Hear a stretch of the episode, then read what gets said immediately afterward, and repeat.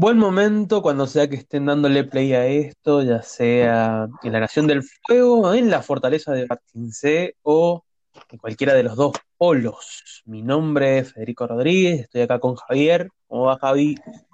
Hola Fede, ¿cómo va? Todo bien aquí. Buen domingo para todos. Estamos grabando un domingo. Creo que eh, publicamos el jueves, ¿verdad? Sí, o sea, grabamos cuando podemos. Hemos grabado jueves, hemos grabado miércoles, lunes. eh, casi que todos los días grabamos algo, pero, pero sí, salimos los jueves, los jueves. Claro, claro. Sí, que es el primer domingo que grabamos. Está bueno igual. O sea, ya le estoy agarrando el gusto. Hasta me gusta, me gusta el saludo que vos haces. Es como, como una cortinilla o algo así. ¿Viste cuando te acostumbras mucho a algo? En el marketing se usa mucho. eh, se vuelve como un ritual, algo así, digamos, que te gusta escucharlo. Eh, bueno, me gusta eso de, de, de Basinseg o donde nos estén escuchando. Em, Es, es como el, el justo, bienvenido, el, el abrazo. claro, algo así. Es como la cancioncita de, de Office, Sí. Eh, bueno, Fede, se me ha hecho corto. A Creo que mí hay me bastante para que, hablar, o más o menos, pero... Ah, dale, me dale. pasa que, que- que en este, el, el capítulo se llama El Rey de Omashu. Eh, creo que es el capítulo que más me acuerdo siempre. Cada vez que me acuerdo de Avatar, por lo general me acuerdo de este capítulo. No tengo idea por qué, pero es el capítulo que me sé casi de memoria. Ah, mira. Omashu es una ciudad del Reino Tierra, ¿verdad? Es como la Exactamente, eso está, eso es está como la bueno. de este reino. Claro, claro, claro. Em, porque a, a veces cuando me acordaba de este capítulo, viste, era como, eh, si bien tenía difuso, no me acordaba si era dentro de Baktinsé o qué, pero no, es una de las primeras ciudades, como vos decís, que está en, en, en todo lo que sería el, el reino de tierra. Sí, yo de este capítulo, sí, me acuerdo también, me acuerdo dos o tres cosas que son boludeces, qué sé yo, como, ¿viste cuando están comiendo eh, que el, que el rey le pregunta a Aang eh, de dónde viene? Y Aang dice de la isla Canguro. Y entonces el rey le dice que es un lugar muy saltarín. O sea, es, es malo el chiste, por eso me acuerdo, y me acuerdo de que Sokka se caga de la risa. O sea, es como, sí, se tenía que reír. Claro, claro, tiene ese humor, humor de mierda. Eh, creo que eh, me acuerdo mucho de este episodio porque era, um, creo que fue la primera vez que vi, y por eso debe ser que se me ha quedado tan pegado en la memoria, eh, lo que era manejar el- el- todo lo que era la tierra control. Viste, T- toda esa, Es verdad, esa hasta ahora magia que hace no habíamos visto Tierra Control. no sé, para mí era un delirio, creo que por eso debe ser. Tiene aparte este capítulo, a ver, le, le hacemos un panorama más o menos a la gente. Eh, Anne quiere pasar por esta ciudad porque, bueno, en su mapa para llegar a... El objetivo, digamos, de esta temporada es llegar al, al reino de agua del norte para que Katara pueda aprender agua control y él también, que tiene que dominar los cuatro elementos porque es el avatar y devolver el equilibrio al mundo, toda esa cosa. Eh, y bueno, en el mapa que ha trazado, tienen que pasar por acá porque están, eh, hay un servicio de correo, digamos, hecho con rampas, con toboganes, que han jugado cuando era chico con, con el que ahora va a ser el rey, digamos, de Omashu. Y bueno, es un lugar divertido para él y tiene que pasar por ahí. Entonces pasan por esta ciudad y se mandan un par de quilombos. El rey los toma prisionero, ¿no? Nunca está claro del todo, en realidad siempre está jugando el rey y lo hace pasar a Aang por ciertas pruebas. Bueno, eso sería como para, para entrar en, en tema, digamos. Claro, Eh, no, no sé si querés empezar por alguna parte en particular. Pensaba específicamente en, en esta estructura que vos decís de, de las pruebas y todo, y también de, mm, de lo que veníamos viendo, ¿no? en los capítulos anteriores, de este mapa que se había trazado, de, mm, de los lugares, y hasta ahora el patrón que venimos viendo es lugares que han visitado, ¿viste? Eh, son como lugares Ah, sí. familiares para él, em, es, es donde va eh, hacia ese, o por donde está pasando su camino, hacia lo que sería la tribu Agua del Norte. Que para ubicarnos, porque a veces quizás en, en la serie lo, lo, podemos ver mejor, pero eh, esta travesía empieza en el sur, o sea que literalmente, por lo menos el primer arco, es un viaje por el mundo, porque tienen que ir de un polo al otro. Sí, sí, es el, aparte de que siempre está la metáfora como del viaje y del aprendizaje, en este hay un, un viaje real, y creo que eso que decís de que siempre son como lugares que ha conocido Anne, podría ser que es un un tipo de disparador, digamos, para empezar a contar la historia, así como, no sé, en Los Simpson a veces es el cartero que trae algo y de ahí empieza una cuestión así. Sí, me parece que en este, eh, en, la narrativa, por lo menos que manejan tanto Konietzko como Di Martino, eh, es mucho más tradicional que quizás que Los Simpson. Los Simpson me parece que siempre es como que van por un lado y terminan por otro. Acá eh, es bastante tradicional en ese sentido, por lo menos de lo que es la literatura fantástica clásica, de, de, estos viajes donde conoces un mundo directamente, porque tiene justamente eso, de conocer una cultura y, y toda, todo ese mambo, ¿viste? Si quizás fueran menos personajes o en un lugar más, que, también esto pasa, por ejemplo, en los juegos de rol, eh, o, todo, todo, lo que implique eh, grandes extensiones de tierra, es complicado narrarlo sin que se vuelva ir de un punto A a un punto B y de un punto B a un punto C, ¿viste? Eh, si no lo llenas con esa, con, esa cuestión frondosa, ¿no? De, de, los detalles, de, de, los matices, se vuelve una cuestión muy plana y, que termina aburriendo, que creo que es lo que no hace justamente eh, la serie. Claro, tenés razón. En Los Simpson es un disparador eso, pero es porque ellos están en un lugar estático, están siempre en el mismo lugar. Entonces, como que algo sí tiene que irrumpir con esa cotidianidad, por decirlo de alguna forma, y ahí terminan en cualquier parte. Sí, sí, sí. Exacto. Eh, en cambio, acá, en estos casos, es verdad, es mucho más lineal, por decirlo de alguna forma. Eh, y está bueno eso que decís, no me había dado cuenta, pero es verdad de que por eso necesita también mucho más descripción, mucho más armado del mundo para que no sea nada más que ir de un lugar a otro, digamos, y que no se vuelva Claro, porque si no se, se, vuelve como, como en el capítulo de hoy el tema de, de, la mensajería, o sea, directamente ves cosas que se mueven, pero da igual que vayan a, a un pueblo o a un reino si, si total la historia les pides que vayan. En cambio, si vos empezás a utilizar ese mismo viaje también para presentar al mundo, eh, me parece que, ahí eh, eh, es cuando el viaje se transforma no solamente en una metáfora y, en, una, en una estructura, sino también en un, en un recurso narrativo, ¿no? Que es el que te permite ir como moviendo el lente por, por más territorio. Claro, sí, creo que se trata de eso muchas veces en la narrativa, de, de mostrar las cosas más que describirlas o sea, esto que vos decías en, el episodio pasado, de que los animales están ahí, nos lo muestran, digamos, no hay una explicación, y están cruzados, qué sé yo, el rinoceronte está cruzado con no me acuerdo qué, el león gigante con una tortuga, que es un, ser milenario, eh, y no hay un antropólogo, no, un zoólogo ahí que explique las cosas directamente, que eso sería aburrido, digamos. Eh, bien, bueno. En, este capítulo eh, conocemos eh, la ciudad de Omayu que sigue manteniendo lo que ya hemos visto, por ejemplo, en lo que era la tribu nómade del aire, eh, o los pueblos nómades del aire, y también en lo que son las tribus de, agua, que son como bastante orgánicas, ¿no? A diferencia, creo que la única que tiene así como una arquitectura diferente a su elemento es la nación del fuego, pero todo más o menos, al menos lo que es la tierra, agua y aire, es como que se van amoldando o, tienen esta... Bueno, directamente el, eh, es como un pico de una montaña eh, esculpida.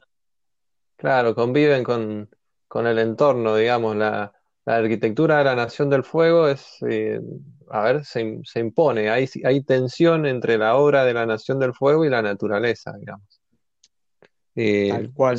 se puede, se puede buscar una referencia en la arquitectura. De hecho, hay en la época de la arquitectura moderna hay una arquitectura que es orgánica, que justamente hace eso, se acomoda y respeta el entorno, y está la parte racionalista, que bueno, que son bloques que se van y se imponen así, que es bella también, o sea, está buenísima, pero bueno, eh, se impone.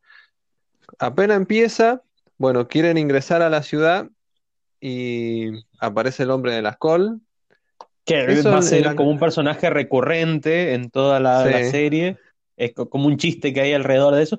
Que eh, en una de las entrevistas que hay por ahí perdidas, es- las pueden buscar en YouTube, eh, sobre todo a, a Di Martino, que es eh, uno de los que más ha hablado, eh, contaba que este personaje en realidad era para que apareciera acá. Y, y acá iba a morir, en el sentido de que no iba a aparecer nunca más, y terminó como copándose en un chiste interno. Eh, el, fue joda y quedó es este. Ajá, mira. En, en la comedia, esto que hace, que aparece al principio y después se retoma, esto se llama callback, que justamente busca así como, como cerrar la cosa, o sea, que vaya apareciendo y retomando algo anterior. Bueno, ingresan a la ciudad, van a jugar con los toboganes, eh, se mandan un quilombo, rompen un montón de cosas y bueno, los toman prisioneros. Están delante del rey que les tiene que dictar una sentencia y dice, bueno, eh, les vamos a dar un festín, dice. Todos miran como, ¿qué le pasa este loco? Eh, de ahí van y le propone, o sea, le- ahí ah, ya se ha dado cuenta Gumi, que es el rey y que era amigo de niño con, con Aang, que se trata del Avatar. Entonces eh, le dice, bueno, qué sé yo, vas a tener que pasar tres pruebas. Eso de las pruebas también es prácticamente, eh, se ve a lo largo de, de todas las historias, o sea, se ve, se ven los mitos, le pasa a Perseo, le pasa a Hércules, eh, no sé si, bueno, seguro que te diste cuenta de eso, si tenés algo para De agregar la, la- de pruebas. sí.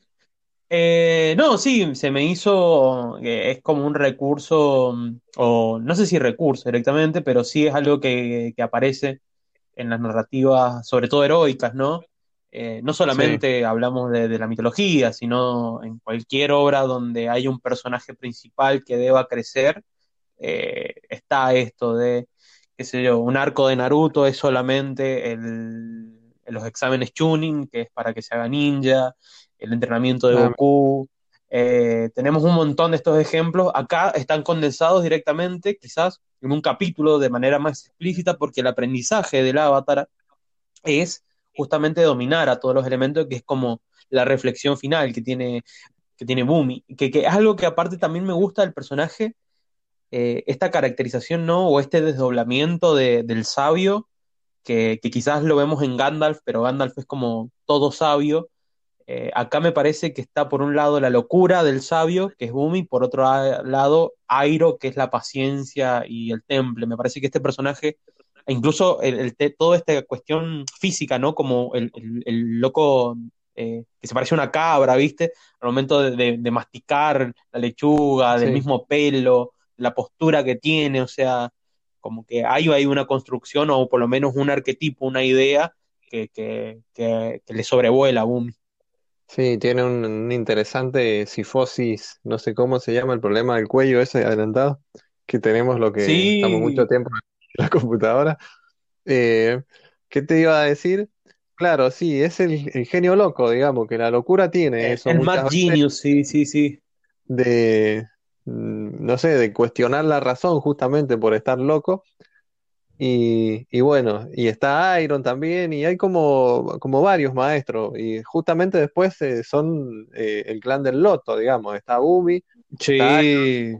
Está el maestro de, de la espada de, de Sokka, de nuestro querido Sokka que nos hace reír siempre. En el, casi en el final del capítulo, cuando Aang tiene que adivinar el nombre de, de, de Umi, eh, dice, yo sé cómo se llama. Eh, es un maestro tierra, ¿verdad? Sí. Rocky, dice, también es como Sí. muy. O sea, es Este capítulo, aparte, pero, pero ahí en el capítulo es muy gracioso. Sí, ¿qué ibas a acá me pareció que, que este capítulo aparte trabaja mucho lo que es la comedia.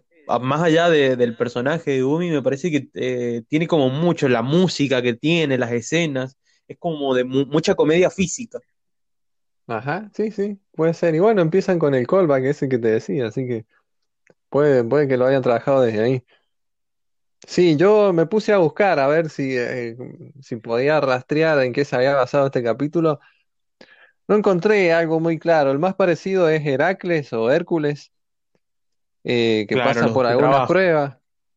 Claro, los 12 trabajos y eso, y se puede hacer hasta cierta equivalencia entre un primo de Hércules con el rey. No, pero que me quedó muy forzado, así que no, no, no, Claro, no, no, me parece de. que más, a- más allá era, eh, primero, hasta ahora nunca habíamos visto eh, el poder y creo que eso también, eh, algo sí me, me- fue como un pensamiento que tuve, con razón les costó tanto conquistarla a Bachinse, Uh, la ciudad porque en un pueblito, claro, pero mm, sin conocerla todavía a, a Bactinse, eh, eh, es una ciudad que está en una montaña, pero lo imponente que son la- las murallas, ¿no?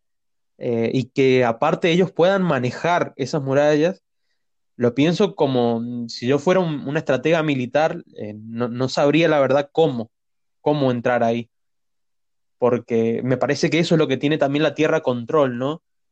Que, que- que es imponente eh, en sí misma. Sí, sí.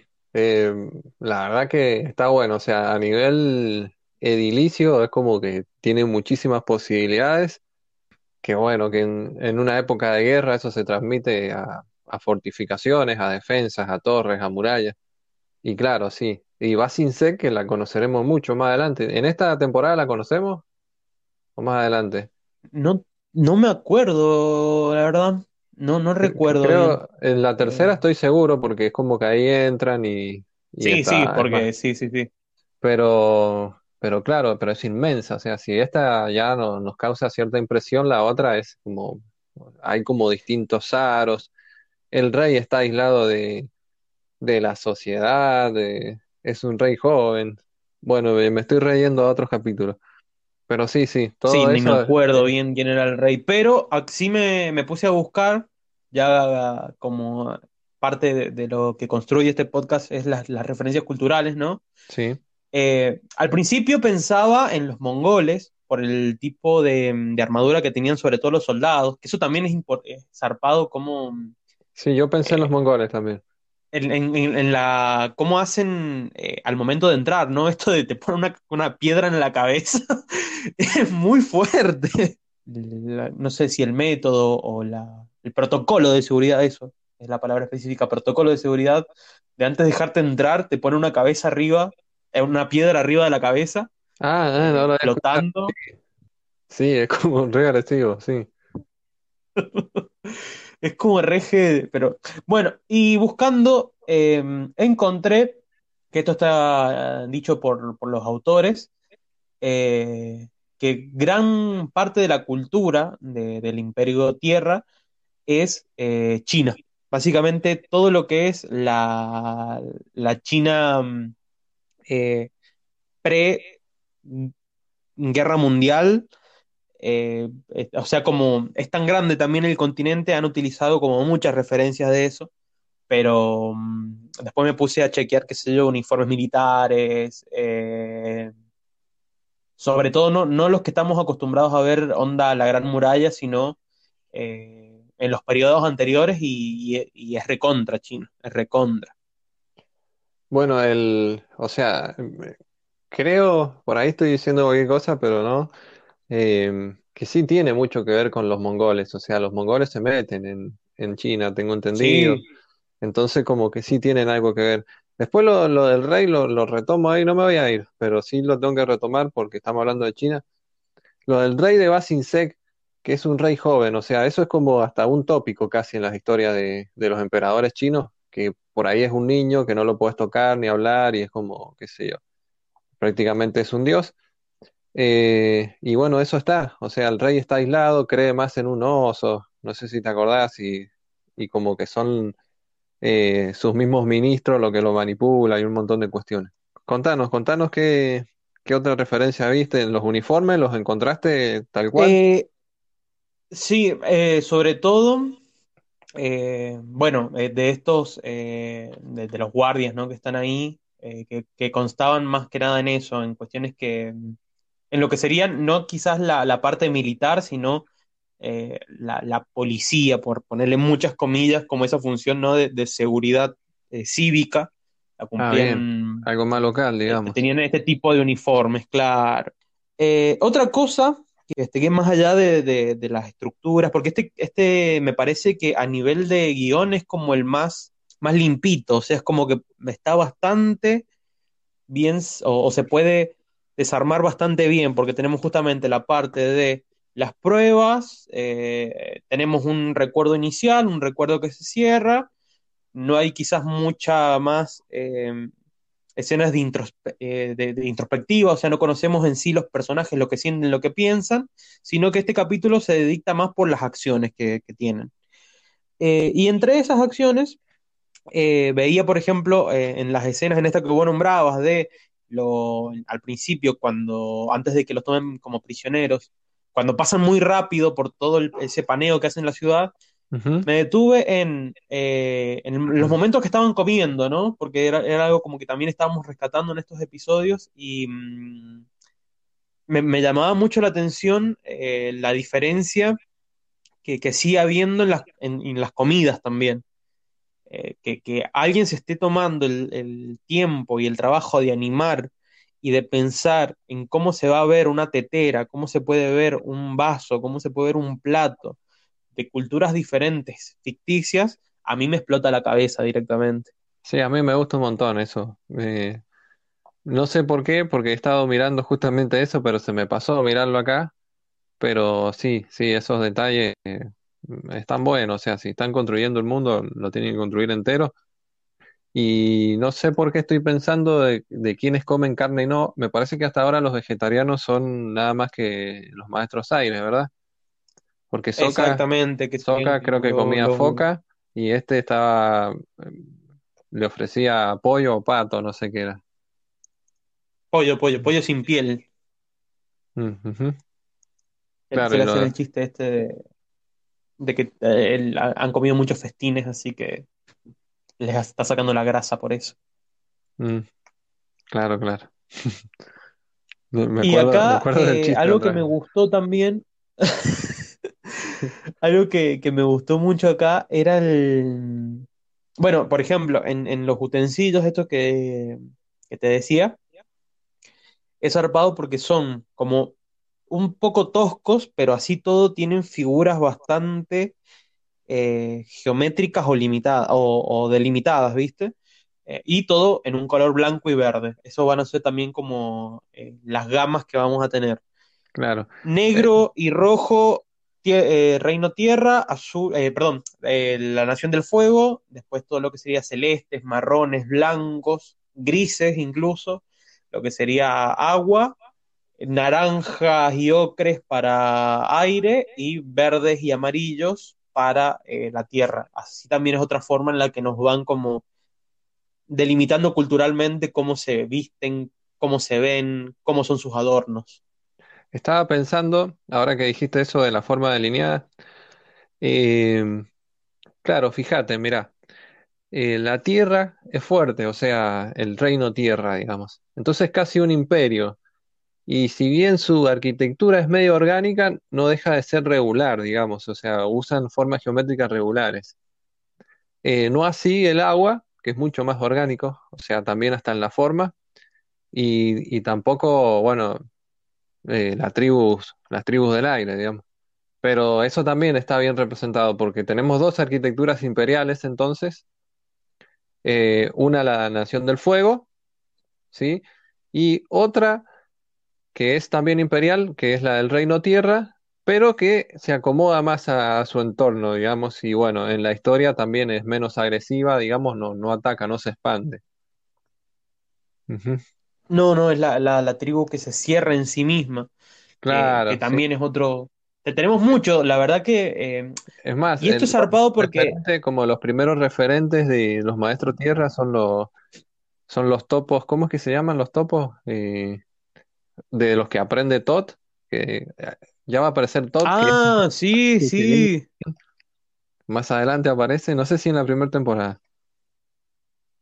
No, creo que no, ¿ah? No, no, es que te juro que hasta este capítulo yo lo tengo como muy fresco la serie, ya a partir de los que vienen, es, voy a, es como que la voy a volver directamente a, a ver con otros ojos porque hay cosas que no me acuerdo, no me acuerdo. Así que me está sirviendo para eso también. Eh, algo que me di cuenta que es una cosa muy chiquita y es muy eh, rápida por donde aparece, era, no sé si vos te habías dado cuenta o lo sabías, pero ¿en qué estación está sucediendo? No, ¿en qué estación es? Por lo que pude ver en este capítulo, es invierno, porque hay uno de los árboles que tiene nieve arriba. Cuando están llegando a la ciudad, a Omashu. Cuando están pasando por lo, por el servicio de mensajería, Mm. Es que, ¿sabe qué pasa también? Eh, están viajando por el mundo, entonces si cambian de hemisferio pueden encontrarse distintas estaciones. claro, pero eh, se- sería eso, o sea, mm, cuando lo vi fue como, porque es zarpado cómo está la transición en la que, creo que es así, en el recuerdo de Anne, cuando se acuerda de Bumi niño, eh, nada, es como que vuelve al presente y ahí tenés esa, ese árbol nevado y dije, mira, o sea, tam- es como un indicador de, de- del tiempo que está pasando o, tiempo. por lo menos ubicarnos también. Eh, el chiste de la habitación refaccionada que toma un montón de tiempo desarrollarlo, es como que, Está ¿a bueno. dónde está yendo este chiste? Lo vi también en inglés y da igual risa porque es un chiste que se, o sea, el, el humor en eso está en lo largo que es y el, y el poco sentido que tiene. En lo enredado, sí. Eh, pero el, el recurso de que no haya remate aparte, a mí me encanta. Claro, sí, tenés razón. Este es el capítulo de la comedia. ¿eh? Tenés, tenés, bueno, tenés eso, el, el chiste fácil es el de Rocky, el contraste, ¿no? De, de, de Flopsy, cuando lo tienen que buscar. Eh, me parece que eh, la comedia está también representada como en diferentes recursos, no solamente en lo que uno no espera, que creo que esa es la, la gran definición de comedia. Comedia es cuando hay, un, hay algo que no tendría que estar ahí y bueno, te, te empezás a reír después de eso. En este caso es como que va por un lado en, en el tema de los contrastes, por otro lado el tema de lo largo, que, eh, que es una explicación. Es un capítulo que está escrito, creo que utilizando mucho. A, esto me refería, ¿no? De, de, lo limpito que es a nivel de guion, que se pueden como eh, rastrear todas estas cuestiones. Así que. Incluso de la genamita, esto de que esté hecho de azúcar y recién al final nos enteremos, o sea, eh, es una estupidez, pero es eficaz. Totalmente. Ujú. Y pasa por las tres. Aparte tiene cierta, cierta ironía también el rey a veces cuando habla. En, en la primera prueba que tiene que atravesar Anne, que es ir a buscar la llave de la lonchera. Ya también eso es raro, ¿viste? De, la llave de una lonchera. Y el primer intento que era hacer subiendo las escaleras. Ah, si nadie se le ocurrió eso, le dice. Si nadie se lo ocurrió. O sea, re irónico. Después viene el avatar, después la mascota, bueno, eso también es un clásico en, en la toma de pruebas, que hay un monstruo, una mascota, en el caso de Hércules era un león y eso. Y, y bueno, y es como el rey, a ver, siguiendo con la comedia de los pensamientos adyacentes, digamos, que está de moda Claro. porque siempre le está pidiendo que piense distinto, que refuerce. Ese es el título de este capítulo, El rey de los pensamientos adyacentes. Ah, no, pero posta. Y, y también otro de los arquetipos que ahora se me está viniendo es esto de eh, eh, el viejo fuerte, ¿no? Cuando se saca la capa, todo badass ahí, trabadísimo, Los viejos vigorosos no se se hace. dijera Tolkien. Ah, que exactamente, que a ver, quien haya, no sé, el que se me ocurre puede ser el maestro Roshi en Dragon Ball, así como Claro, lo, lo más, más, más mainstream, o eh, qué sé yo, Yoda cuando pelea, que también está como esto de lo que se, en los Caballeros del Zodiaco, lo que era Libra. Eh, tenemos esta cuestión de lo que parece marchito, pero eh, nada, su, su fuerza también eh, no solamente es mental o espiritual a nivel de, de la sabiduría o las experiencias, sino también que física. Y cómo maneja, cómo maneja la tierra, por Dios, eh, me encanta esa pelea, me encanta. Hay una Ver que, que no solamente tira, hay como una sabiduría física porque en el caso de todos esos maestros es como que tienen una resiliencia, no sé, a nivel biológico. Eh, eso es muy oriental también. Y acá es como que los viejos son cachuchos, por decirlo de alguna forma. Por el lado occidental. claro, en, la mirada mm, eh, o- occidental y europea de todo, porque mm, eh, Sí, nada, eh, nuestras ficciones y nuestros, muchos de nuestros mitos están basados en eso. En, quizás se parecen más a las leyendas artúricas que, que, que, a- que al Micuatl y, y al Nahuatl. Que nada, eh, este- en esta, en esta fuerza también, y lo que veía yo en, en, en la pelea, era también eh, la versatilidad, ¿no? Porque no era un viejo tirando piedras solamente, sino que en un momento eh, cuando convierte la, la, la tierra en arena, a mí me flipa esa escena, pero de una manera. Sí, a mí me gusta cuando se cae para atrás, se hunde en la tierra y aparece donde se le canta. ¡Le aparece en otro lado! Sí, ¡Sí! que ¿Qué, qué, cómo, ¿qué está haciendo? ¿Qué hace, señor? es como que a la vez que ataca hace juegos de ingenio, digamos, o sea, son todos los ataques pensados con algún truco. Eh, dice, típico de maestro Cuando aire. se pone el- los pies. Quiero decir que mientras estoy diciendo esto, lo estoy haciendo con el cuerpo. Cuando se pone lo- la- los bracitos al costado del cuerpo y da como pasos eh, en, en zigzag y van Ah, sí. saliendo esas montañas, Y no. le van poniendo obstáculos, claro, van ¡Oh, Dios! el y, y bueno, digo, ese son los ataques eh, pensados, porque aparte lo ve al avatar y ya le conoce como los patrones, típico de maestro aire, le dice esquivar y evadir. Entonces, ¿qué hace? Le ataca al techo y se le cae un montón de roca, que ahí es más difícil evadir. Eh, lo fuerza al avatar a que piense también un poco su ataque, porque, o sea, al principio lo golpea, lo alcanza a golpear, eh, lo sorprende, digamos. No me acuerdo bien cómo lo sorprende, pero entonces el Rey Gumi agarra y arranca todo un pedazo así, se lo tira, y ahí el avatar empieza a correr en círculo, crea un remolino muy a lo Flash, a lo Barry Allen, dijera, y le devuelve el ataque. Y bueno, y ahí es como que casi lo vence, porque cuando el Rey termina de desarmar ese ataque, ya lo tiene al avatar encima, que lo está apuntando con, con su aeroplano, ¿no? ¿Cómo se le diría? Y ahí es como que termina Con, la con pelea. la, sí, con el bastón. Y ahí es como termina la pelea. Le tuvo que ganar con, con estrategia, no le ganó con fuerza, que es lo que quería el sí, rey. pero ponele al- algo que, que, que- que ter- o donde termina de verdad la pelea, así todo Bumi tiene una piedra arriba de, de ellos dos. O sea, Sí, si sí, sí, sí. lo hubiera querido decir, la soltaba y listo. Eh, me parece que, mm, que también es esto, cómo se va construyendo, ¿no? Las enseñanzas, se lo dice explícito, Bumi.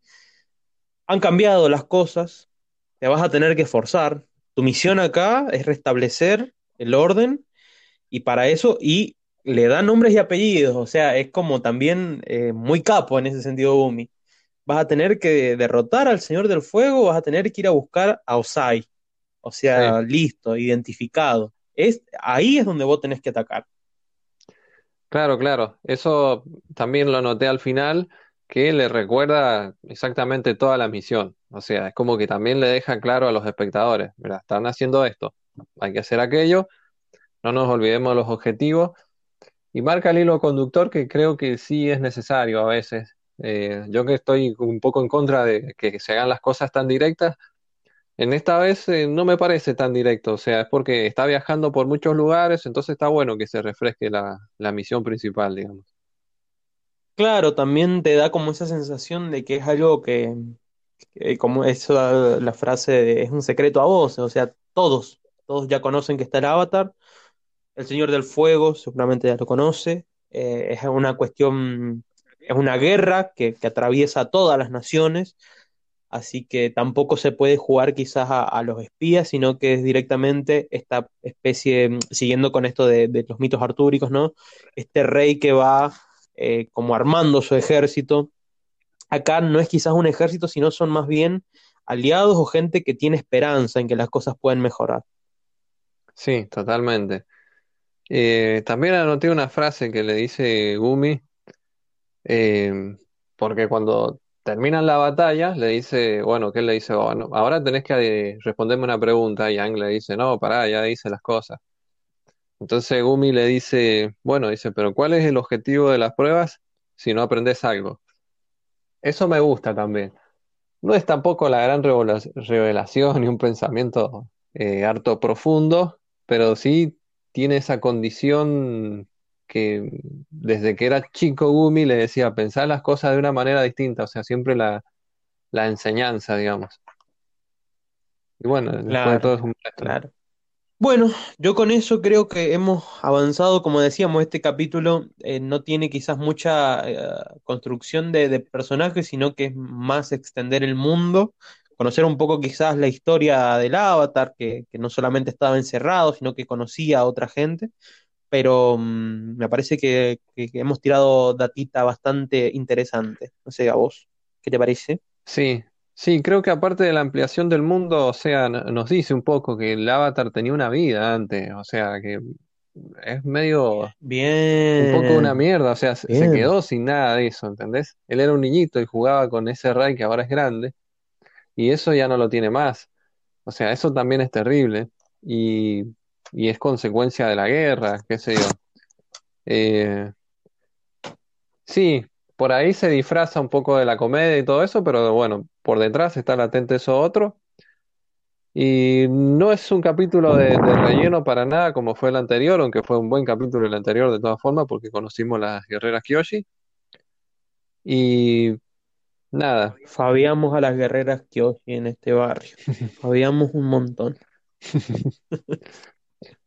bueno, de mi parte nada más, muy contento, eh, ansioso por ver el próximo capítulo. Eh, yo no tengo más nada para decir. Denle like, com- compartan, suscríbanse, síganos en Instagram, comenten, mándenos cosas, dibujos, eh, cosas que se nos pasaron, cosas que tendríamos que haber dicho, cosas que dijimos mal tal vez. Y bueno, eso es todo. Que tengan una buena semana, como lo van a escuchar después del jueves, que tengan un buen fin de semana. Por mi parte, recordarles que si quieren contactarse o mandarnos eh, lo que decía Javi, lo pueden hacer eh, al Instagram de- del podcast, que es el último guion bajo podcast. Y si no, a la casilla de mail, el, el podcast de avatar, arroba gmail.com. Por mi parte, nada más. Desearles también que pasen una buena jornada y que sigamos de cerca a ver cómo este niño que se perdió 100 años puede salvar al mundo. Nos Chao. vemos.